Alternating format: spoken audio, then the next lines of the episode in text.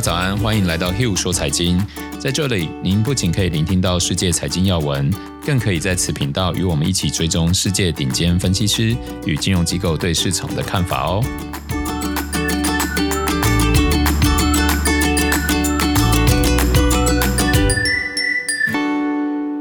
大家好，欢迎来到 Hill 说财经第二季第四集，我是 Hill。大家好，我是 Sarah。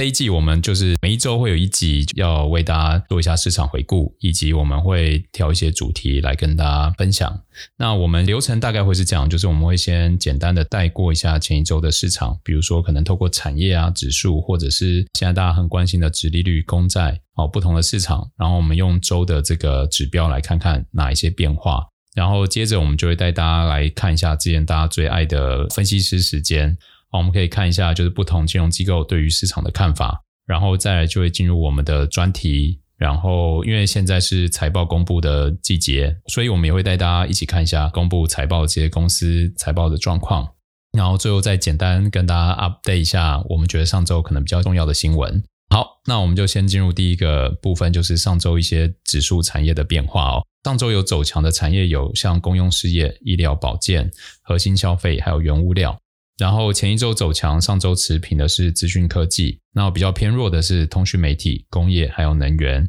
然后前一周走弱，上一周持平的是有核心消费、不动产跟金融。那对我来说，我们可以从 ETF 来看的话，假如它的流量持续增加，然后现行是持续在往上走扬，而且一周增长或者是当天增长速度没有太快的话，我觉得都会是很好的动能交易的选项。然后比如说像前一周走弱啊，或者前几周一直在走弱，然后开始有一周、两周开始持平，甚至开始转强的话，那可能对于喜欢摸底或摸头的投资人来说，也是一个很好的进场机会哦。那我觉得关键都是风险控管要怎么做，你要知道你在做什么交易，不要说涨的你也想买，跌的你也想买，然后都不太知道自己在做什么交易，都没有严格设好出场的机制，那这样我觉得最终很容易就会受伤哦。那接着我们就带大家来看一下分析师时间哦。好，上周 Pinko 呢开了一个呃周期的展望论坛。那这个展望论坛呢，就会讲一些他们对未来经济的展望，以及啊他们觉得未来通膨会怎么走，还有一些投资建议等等。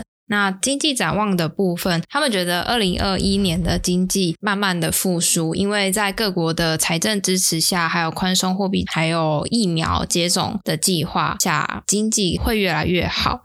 那再来是呃未来通膨的走势，在未来几个月，通膨的年增率应该会慢慢的往上走，因为去年 COVID-19 让整个基准都比较偏低，然后再加上最近能源的价格攀升以及经济活动重启，所以未来的通膨可能会往上走。那 Pinko 他们觉得未来一两年的整体通膨率应该还是会低于央行的目标水准。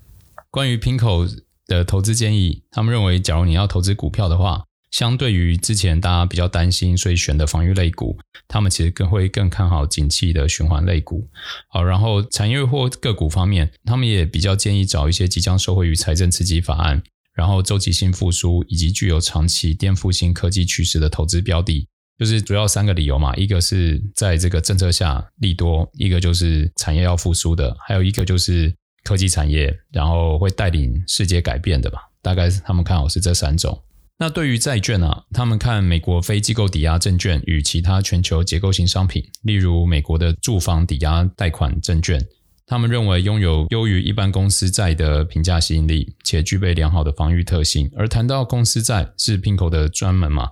那 Pinko 有说他们观察到信用违约交换指数的流动性还有评价吸引力胜过于大多数的公司债。因此，将聚焦于疫情后复苏行情，例如像住房、工业、航太以及特定的银行与金融企业。对于总体经济状况仍旧不定哦。他们建议投资人应该持续保持投资组合的整体灵活性还有流动性，以便应对突发事件。啊，也就是说，他们在看股票或看债券，其实都是相对乐，已经变得蛮乐观哦。但是因为整体的市场现在。说真的，变化很快，就像上周我们聊的 Archegos 哦，这种去杠杆的这种模式，所以除了看多市场以外，他还是建议大家在灵活跟谨慎方面不要过度乐观，这是大概是 PIMCO 的观点。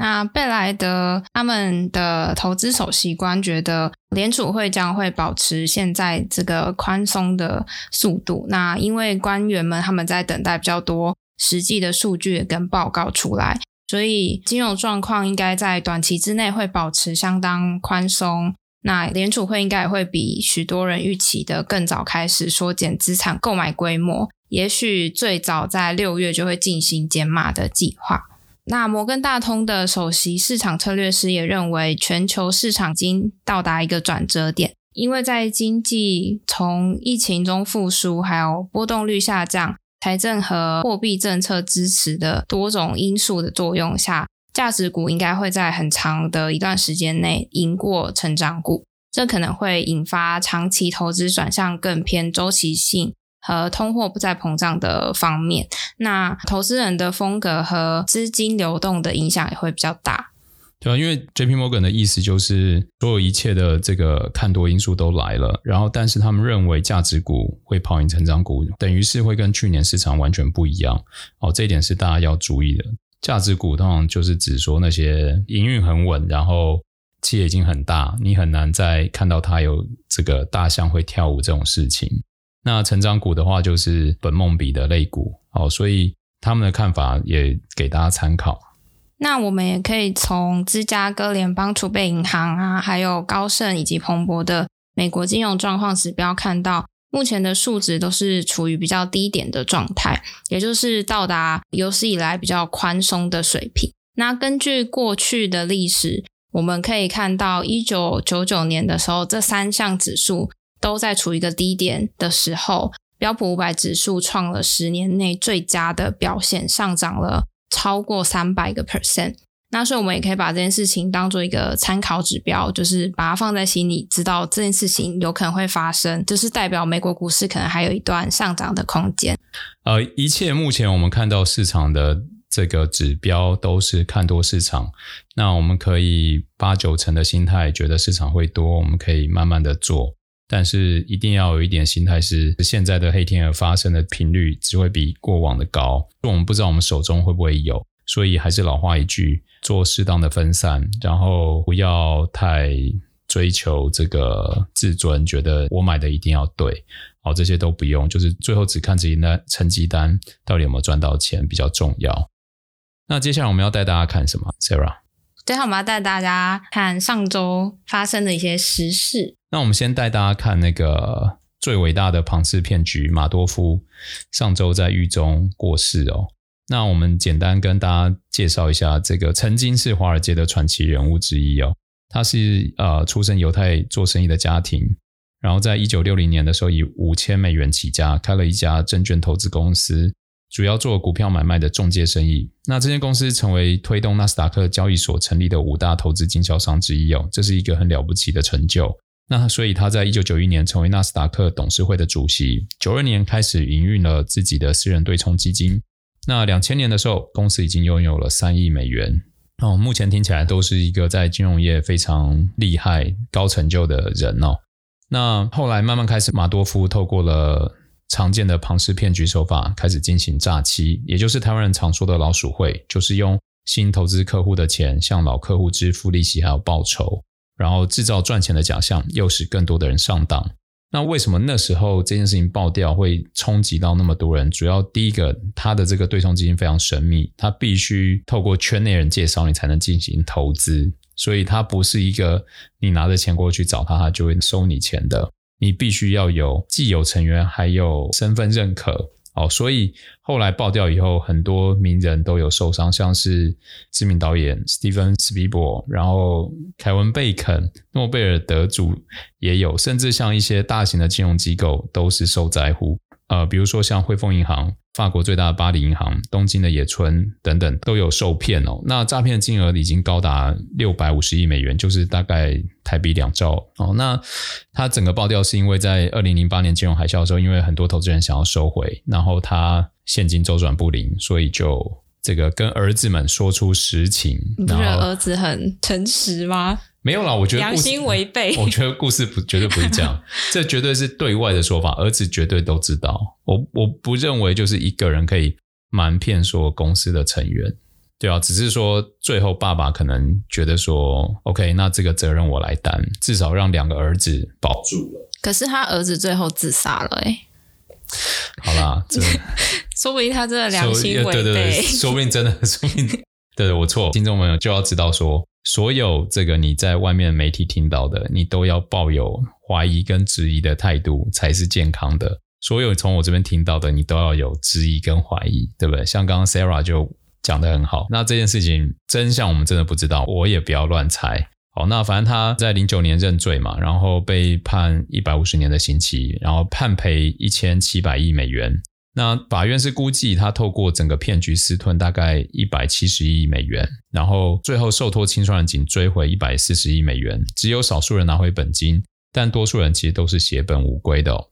那在台湾有一个很类似的庞氏骗局，那应该也是台湾目前最大规模做这样非法吸金的一个庞氏骗局，是在民国七十一年的时候发生的。那它是叫做宏源集团，就是创立一个老鼠会，然后吸引了非常多投资人。他们还有上下的奖励制度，就是你介绍一个人进来，就可以多拿一点奖金之类的。那他们的报酬率每一个月都有六趴之多。哇，每个月六趴，一年就七十二趴，哎，对，我这样我也超心动的，超心动的，存老本放进去，大家都很怕跟不上，而且那时候大家的心态就会是说，哎呀，我只要本金拿回来，剩下赔掉也没关系，对，对不对？那就看你八字重不重啊，够重的你本金就来得及拿回来，不够重的就是放进去就就再见。就是那时候投资这个人超过二十万。然后他们是这样一直运作，运作了八年九年，然后直到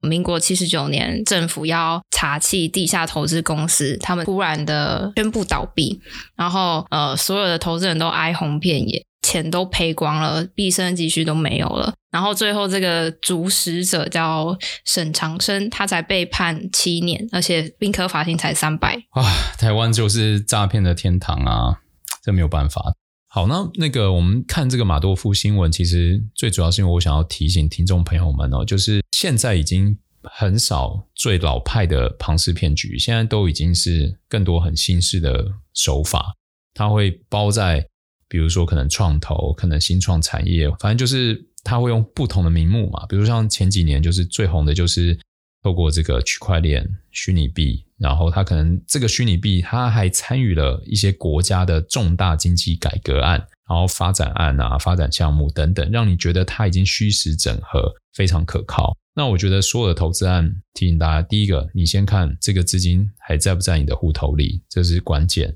那假如不在你的户头里，他在的公司你熟不熟？你有没有办法看到他的账？假如你今天投，你根本看不到他的账，那然后利率又给的很高，那我觉得十之八九很有可能他就会卷款跑人，因为最后他会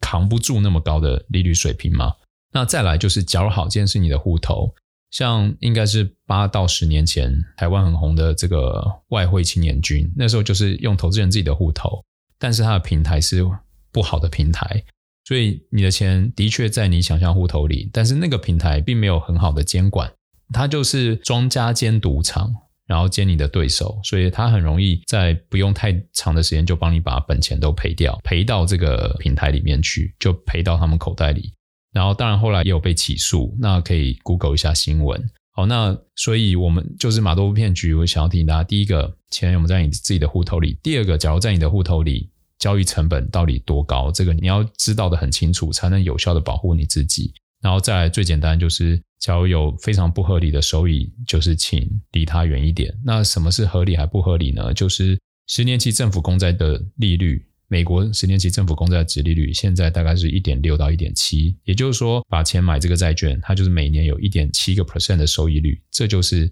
所谓的市场行情，最稳的市场行情就是这个数字。那接着你就开始往上加。比如说一个东西年化利率变成十个 percent，那你就要知道，其实你在承担一个很大的风险，大概是这个意思。那假如有人跟你讲说年化利息六十个 percent，那你不是在承担风险，你已经要失去你的钱了。对，所以千万要记得，假如这么好的事情，他们干嘛需要募资？对不对？自己滚就好，自己自己滚就好了。对啊，就贪心真的每个人都会有，只是在感性上面你会觉得很想要，但是理性上面还是要。拉住自己这个贪心的马车啦，对啊，还是要小心。这个故事让我有机会提醒大家，好，那除了马多夫以外，还有什么事情？那上周还有一个大家都很注目的事情，就是 Coinbase 上市了。Coinbase 是做什么？Coinbase 是一个加密货币的平台。那它是除了币安跟中国火币网以外，最大的加密货币的交易平台。这样。好，它目前已经验证过的使用者有五千六百万名，然后第一季以来每个月约有六百一十万的交易用户。那它上周公布的亮眼第一季财报，营收较去年同期成长了八倍哦，达到了十八亿美元。那 Coinbase 比较特别是，它是算采取直接上市的模式，也就是说，它不是将股票交给投资银行承销，借此省去很多的承销费用。一般承销费用可能就是三到五个 percent 啊，然后有的可能会谈更高哦，就是假如你想要价格更好，你就会有不同的价格会去谈。那它也不像传统 IPO 模式会有锁定期，投资人就是你原本只要早就在车上的话，你随时就可以卖股变现。但是这相反的就是，只要你是企业经营者，你就得承担这个价格可能会有剧烈的波动。像我知道它两百五十块上市价，当天应该就有冲到四百多，然后隔一天就跌回三百出头，嗯，然后礼拜五应该是收在三百三、三百五左右，所以就是变化很大啦。那我们认为 Coinbase 真的很受瞩目，但是要理解就是它现在估值很明显对我们来说是很高估的。然后现在看到它的估值大概是去年营收的五十倍，是营收不是利润哦。所以尽管它的营收成长很快，但是我建议大家可以多关注一下它的成交量啊、状况、新闻，大家对它的情绪，再考虑要不要布局，不要一股脑就投资。那接着我们就会带大家来看一下第一季的美国财报哦。那上周美国第一季财报登场的主要焦点都会放在金融业，它包含了六大银行，像是高盛啊、J.P. Morgan、富国、花旗、美国银行，还有摩根士丹利。那因为去年受到疫情的影响啊，所以大家的比较基准都非常低。那第一季公布的获利都会相比去年同期大幅成长，也都高于市场的预期。那我觉得每次看到财报，比如说成长很大的时候，大家都要先去想一件事情，就是说哦，到底是真的非常非常好，还是因为去年太低？嗯，今年有这个状况，今年都有这个状况嘛？因为我们接下来就会带大家每一周都会看财报嘛，那也许都会遇到哦，都比预期的好，嗯，但是股价反应其实是会被打问号，因为正常的状态下，假如一家公司它的财报出来比分析师们预期都好的话，通常都会大涨。嗯，但这一次就是市场资金真的太多，你可能都已经涨很多，因为第一季的那个金融业就已经涨很多，就大家都已经先预期，对，都已经预期他们会跟第基期比会好很多，只是可能没有想到会好这么多。那所以我们就要看看说，在公布财报以后，这些公司们有没有一些说法，那些说法展望会是什么，或是有没有分析师对于展望有新的看法。那我们就来看一下，就是反正现在大家都知道嘛，我也就不再讲，因为 COVID-19 影响怎么样怎么样，然后政府自己怎么样，这边就这些我们就不用讲了。那主要是因为第一季市场的交易非常热络，所以交易的手续费让所有的银行跟券商都表现非常好，然后又加上新公司上市的 IPO，还有特殊目的收购公司 SPAC 的数量都暴增，让银行业可以说是赚得非常饱哦。例如像高盛来自全球市场的交易收入就增长了四十七个 percent。达到将近七十六亿美元，这个数字是十年来的最高点。所以从十年来最高点这句话，我们可以确定说高盛真的很厉害，嗯，持续在成长。然后 JP Morgan 的交易收入也增长了二十五趴，达到三十二点九亿美元。总体来说，整体银行业的财报表现非常的优异。那因为银行业算是经济趋势比较敏感的产业，我们也可以从各家的财报看到大家对于未来的经济展望虽然乐观。但是也是比较保守，像是高盛的首席执行长就表示，虽然第一季盈利丰厚，但第二季到第四季的这个数字表现很难再持续这样的速度了。所以能不能持续维持水准，会是他们的课题。那随着公布财报，也有几个重点事项，像是花旗银行就宣布退出横跨亚洲、欧洲、中东市场等十三处据点的销金业务。消金业务就是消费金融，呃，就是包含我们的信用卡贷款，然后银行存款、财富管理等等哦。那台湾也是包含在内。那未来将专注在规模最大、潜力最高的市场，分别是新加坡、香港、阿联酋还有伦敦。哦，那因为我以前就是花旗人哦，所以感到很有感呐。反正就花旗真的也是很伟大的公司，我们也祝福他说的这个决定都顺顺利利。那美国银行宣布回购两百五十亿美元的股票，那摩根斯丹利则是在公布财报时认列了因为 Archegos 爆仓事件损失约九亿美元。那我们看一下这几家银行，像高盛的营收较去年同期成长了一倍多，然后获利是较去年同期成长四倍，来到六十八亿美元。那 JP Morgan 营收是三百三十二亿美元，较去年同期成长十四个 percent，然后获利是来到一百四十三亿美元，较去年同期成长五倍多。然后再来有很强的成长，就是 Citibank，它的获利是来到七十九亿美元，较去年同期成长两倍多。那其他银行就都符合预期了。好，那接下来我们第二季还有跟第一季有一个很大的差别，就是我们可能会带大家介绍一些我们看到不错的这个金融商品，好，然后简单介绍一下该工具的风险跟可能性。好，那我们今天就会简单为大家介绍一下。上周的时候，中国监管部门以垄断行为对阿里巴巴开出天价一百八十亿人民币的罚款后，终于让市场知道中国政府对于阿里巴巴态度是什么。那他们的主席张勇就称，预计主管机关的反垄断处罚不会对营运造成太大影响。而在罚款后，市场反而预期未来反垄断的调查事件终于告一个段落。当天也带动阿里巴巴港股开盘就狂飙了六个 percent 哦。市场倾向认为这是一个利空出尽的消息，而两百三十元的价格可能也会是这几个月的底部，因为从现行来看，其实两百三十元已经出了很多次。这时候我们就想要跟大家介绍一下，就是怎么样为自己增加一些增额收益哦。这时候可以。拿部分资金做一些 sell put，就是卖卖权，然后你可以设在一个你想要买进阿里巴巴的价格。举例来说，假如我们设在两百亿的话，年化收益率到七月十六号到期，大约会是九点九个 percent。那做选择权之前，请千万记得先去听我们选择权的 小百科，呃，小百科，请听完，然后理解你在承担什么风险以后，再做这件事情。好。那最后，我们就请 Sarah 聊一下上周的重点新闻。好，那最后带大家回顾一下上周的重点新闻。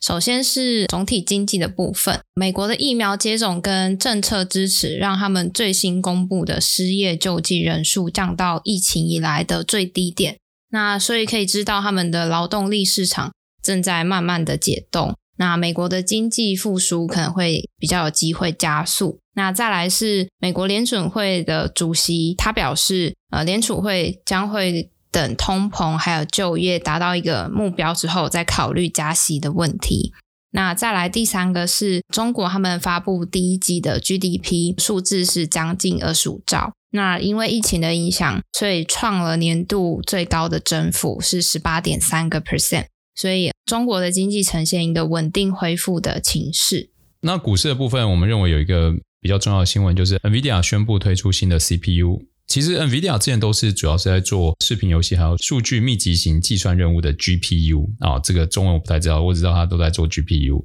而 CPU 则是执行一般作业系统的基本任务。原本大部分电脑都会使用 Intel 的 CPU 搭配 NVIDIA 的 GPU，但 NVIDIA 新推出的 CPU 将可以取代 Intel 的，而且速度将会快十倍。新产品预计将在二零二三年初上市。哦，这个就是，假如对 NVIDIA 有信仰的人，这会是一个很好的消息。那在汇率的部分，比较重点的，第一个是美国宣布没有将台湾列入汇率操纵国，但是他们会再进一步评估台湾是不是有以操纵汇率取得不当的贸易优势。那再来是本季度美元随着美债的殖利率下跌。然后美元现货指数跌了零点七个 percent，是今年以来最大的一周跌幅。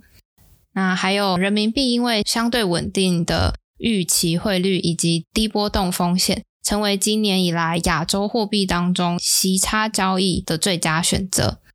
那最后一个是大家最关心的比特币，比特币在周日的时候一度下跌十五个 percent。那它是 Coinbase 上市以来，它带动它创新高的六万五美元跌到五万六美元。那最后债市部分，美国国债上周是大涨哦，十年还有三十年期的收益率降到一个月以来的最低点。那这个走势与强劲的经济背景呈现一个负相关的现象，市场目前还没有找到合理的原因哦。那也可以从一个角度来看，就是之前跌多了，然后。开始有人获利了结，触发了停损机制，所以导致价格上涨，这是其中一个可能啊。所以，假如对于未来这个景气看好，认为通膨还会再往上的投资人们，我觉得这时候反而就是持续做空国债的一个好的机会点。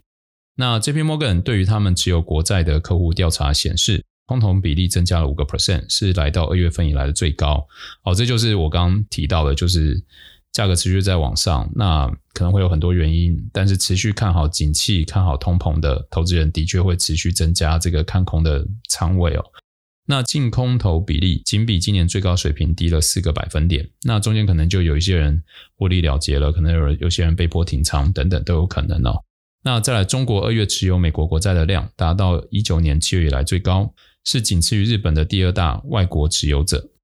那以上就是这一周的 Hugh 说财经。那大家听完觉得有什么想法，有什么疑问，或者是呃觉得我们现在改版啊听得不太习惯啊？请大家也给我们多一点意见，让我们可以做得更好，让整个节目对你来说有价值。那我们就下周见喽！下周见，拜拜。